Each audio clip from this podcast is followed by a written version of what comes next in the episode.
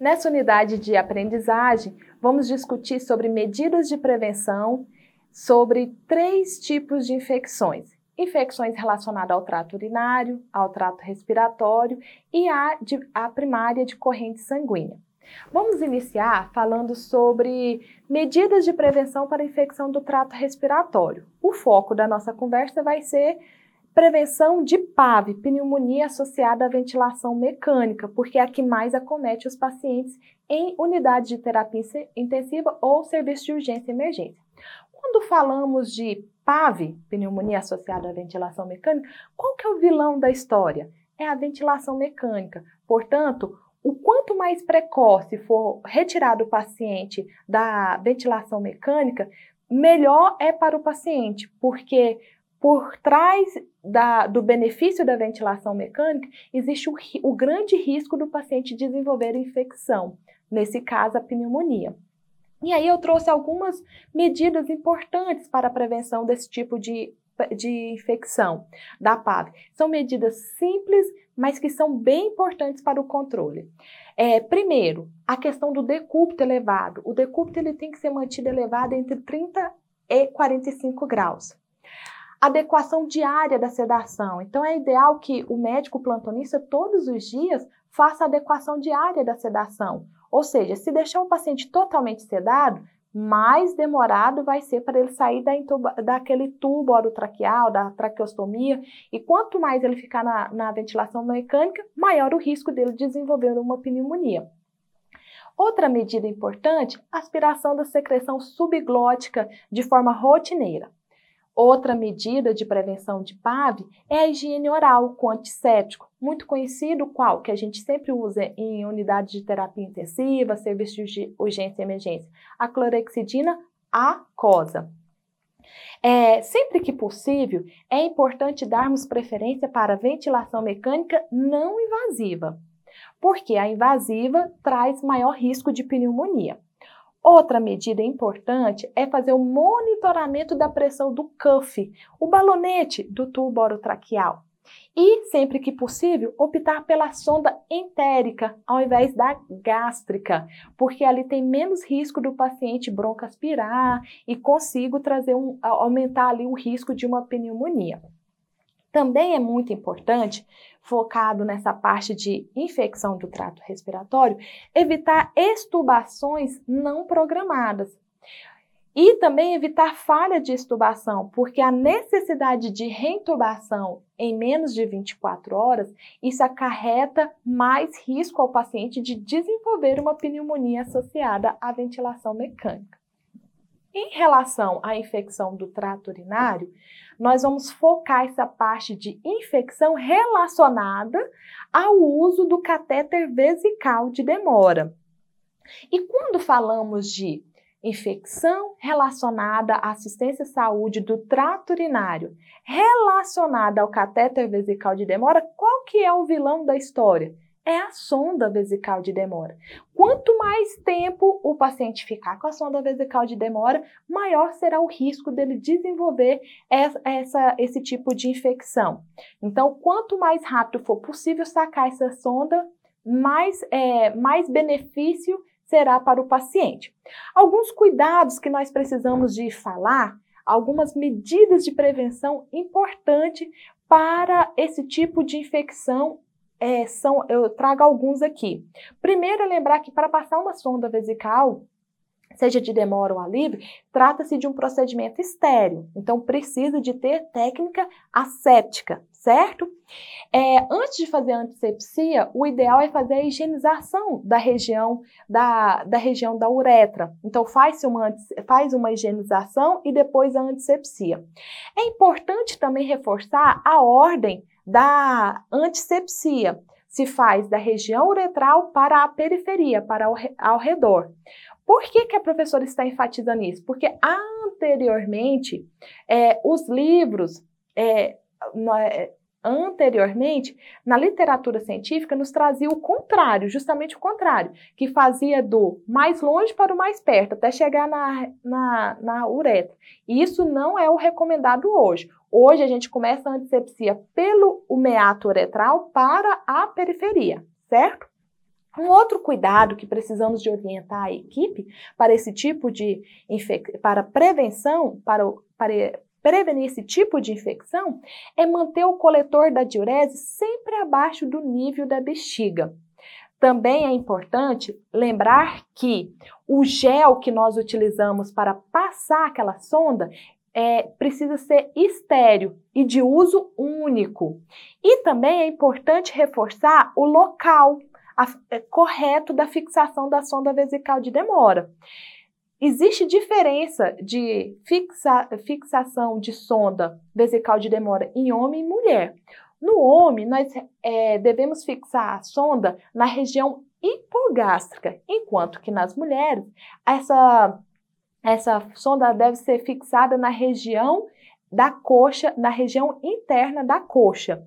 Isso porque a literatura científica nos traz que quando fixamos a sonda dessa forma no homem, na região hipogástrica, a chance de causar lesão no canal da uretra é menor do que quando é, fixamos a sonda no paciente do sexo masculino na face da coxa, na, na face interna da coxa, certo? Ainda sobre medidas de prevenção sobre infecção do trato urinário, é importante reforçar a necessidade de ter protocolos escritos para o uso, inserção desse manuseio, assegurar que esse catéter está sendo inserido apenas por profissionais qualificados, ou seja, desenvolver educações continuada a esse respeito. Também, outras coisas que precisamos de destacar, que é muito importante para prevenir esse tipo de infecção, é que se houver a desconexão acidental desse sistema, precisa de trocar todo o sistema, tá? Não se pode fazer aquela técnica errada de simplesmente conectar o que foi desconectado troca-se todo o sistema. E também é importante reforçar que na hora de esvaziar a bolsa, coletada, a bolsa coletora de diurese, é, precisa ser em recipientes individuais e fazer sempre a higiene rotineira do meato urinário desse paciente na hora do banho desse paciente. Também vamos conversar sobre as medidas de prevenção para infecção primária de corrente sanguínea, relacionada ao uso do catéter venoso. Quando nós falamos de infecção primária de corrente sanguínea relacionada ao uso de catéter venoso, qual que é o vilão da história então? É o acesso, é o, é o acesso venoso, pode ser central ou periférico. Então, nota que no trato respiratório eu trouxe o ventilador, a ventilação mecânica como vilão da história. No de trato urinário, eu trouxe a sonda vesical de demora. E agora, nessa de prim infecção primária de corrente sanguínea, eu estou trazendo o acesso venoso, seja central ou periférico, como vilões da história. O que, que eu quero dizer? Que os dispositivos invasivos sempre são os vilões dentro das unidades de terapia intensiva e do serviço de urgência e emergência. Eles são muito importantes eles são muito importantes para o equilíbrio da saúde hemodinâmica do paciente, da condição hemodinâmica do paciente. Mas assim que o paciente restabelece sua condição hemodinâmica, precisa ser sacado esse dispositivo invasivo, porque por trás dos benefícios vem ali também os seus malefícios, os seus grandes riscos de desenvolver infecção. E aí, alguns cuidados, algumas medidas que eu quero trazer sobre prevenção de infecção primária de corrente sanguínea. Primeiro, eu quero falar sobre catéteres periféricos. Quando vamos puncionar um paciente com catéteres periféricos, alguns cuidados que nós precisamos ter. Primeiro, optar sempre pelo menor calibre possível. A antisepsia da pele não precisa ser com clorexidina para acesso periférico, basta ser com uma, um antisséptico à base de álcool.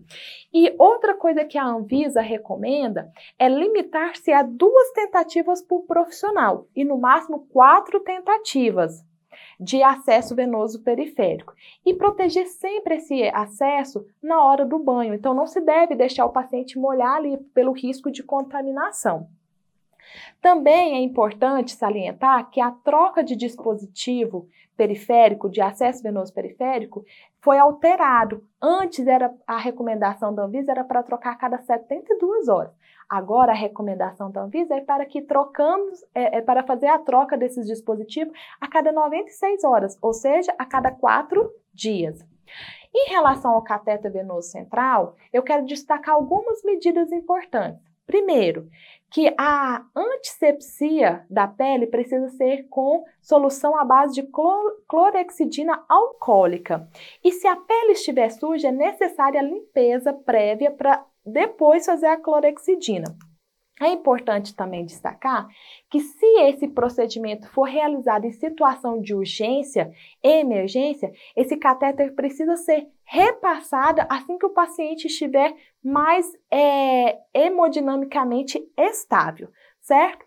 Um outro cuidado muito importante e que eu vejo que nós da saúde temos que melhorar em relação é em relação ao campo estéreo para cobrir esse paciente. Não é só aquele campo fenestrado pequeno.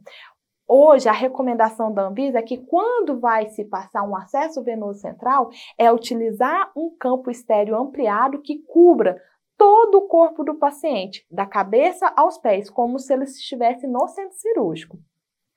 É, Ainda sobre curativo, ainda sobre acesso venoso central, os curativos que são feitos são feitos com gás, que antes era para ser trocado a 24 horas, agora a Anvisa traz como recomendação para trocar a cada 48 horas.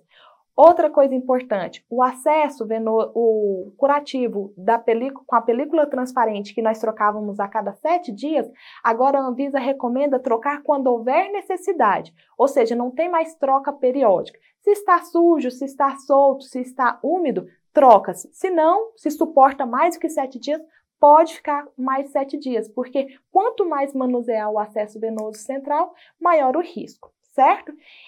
Então, essas são algumas orientações que eu trouxe sobre medidas preventivas para as principais infecções relacionadas à assistência à saúde e deixo lá no conteúdo é, essas medidas de formas mais detalhadas para vocês. E uma dica que eu deixo é para vocês fazerem a leitura do Manual de Medidas Preventivas de Infecções Relacionadas à Assistência à Saúde, da Anvisa, publicado no ano de 2018. Também já está disponível esse material para você na plataforma. Bons estudos!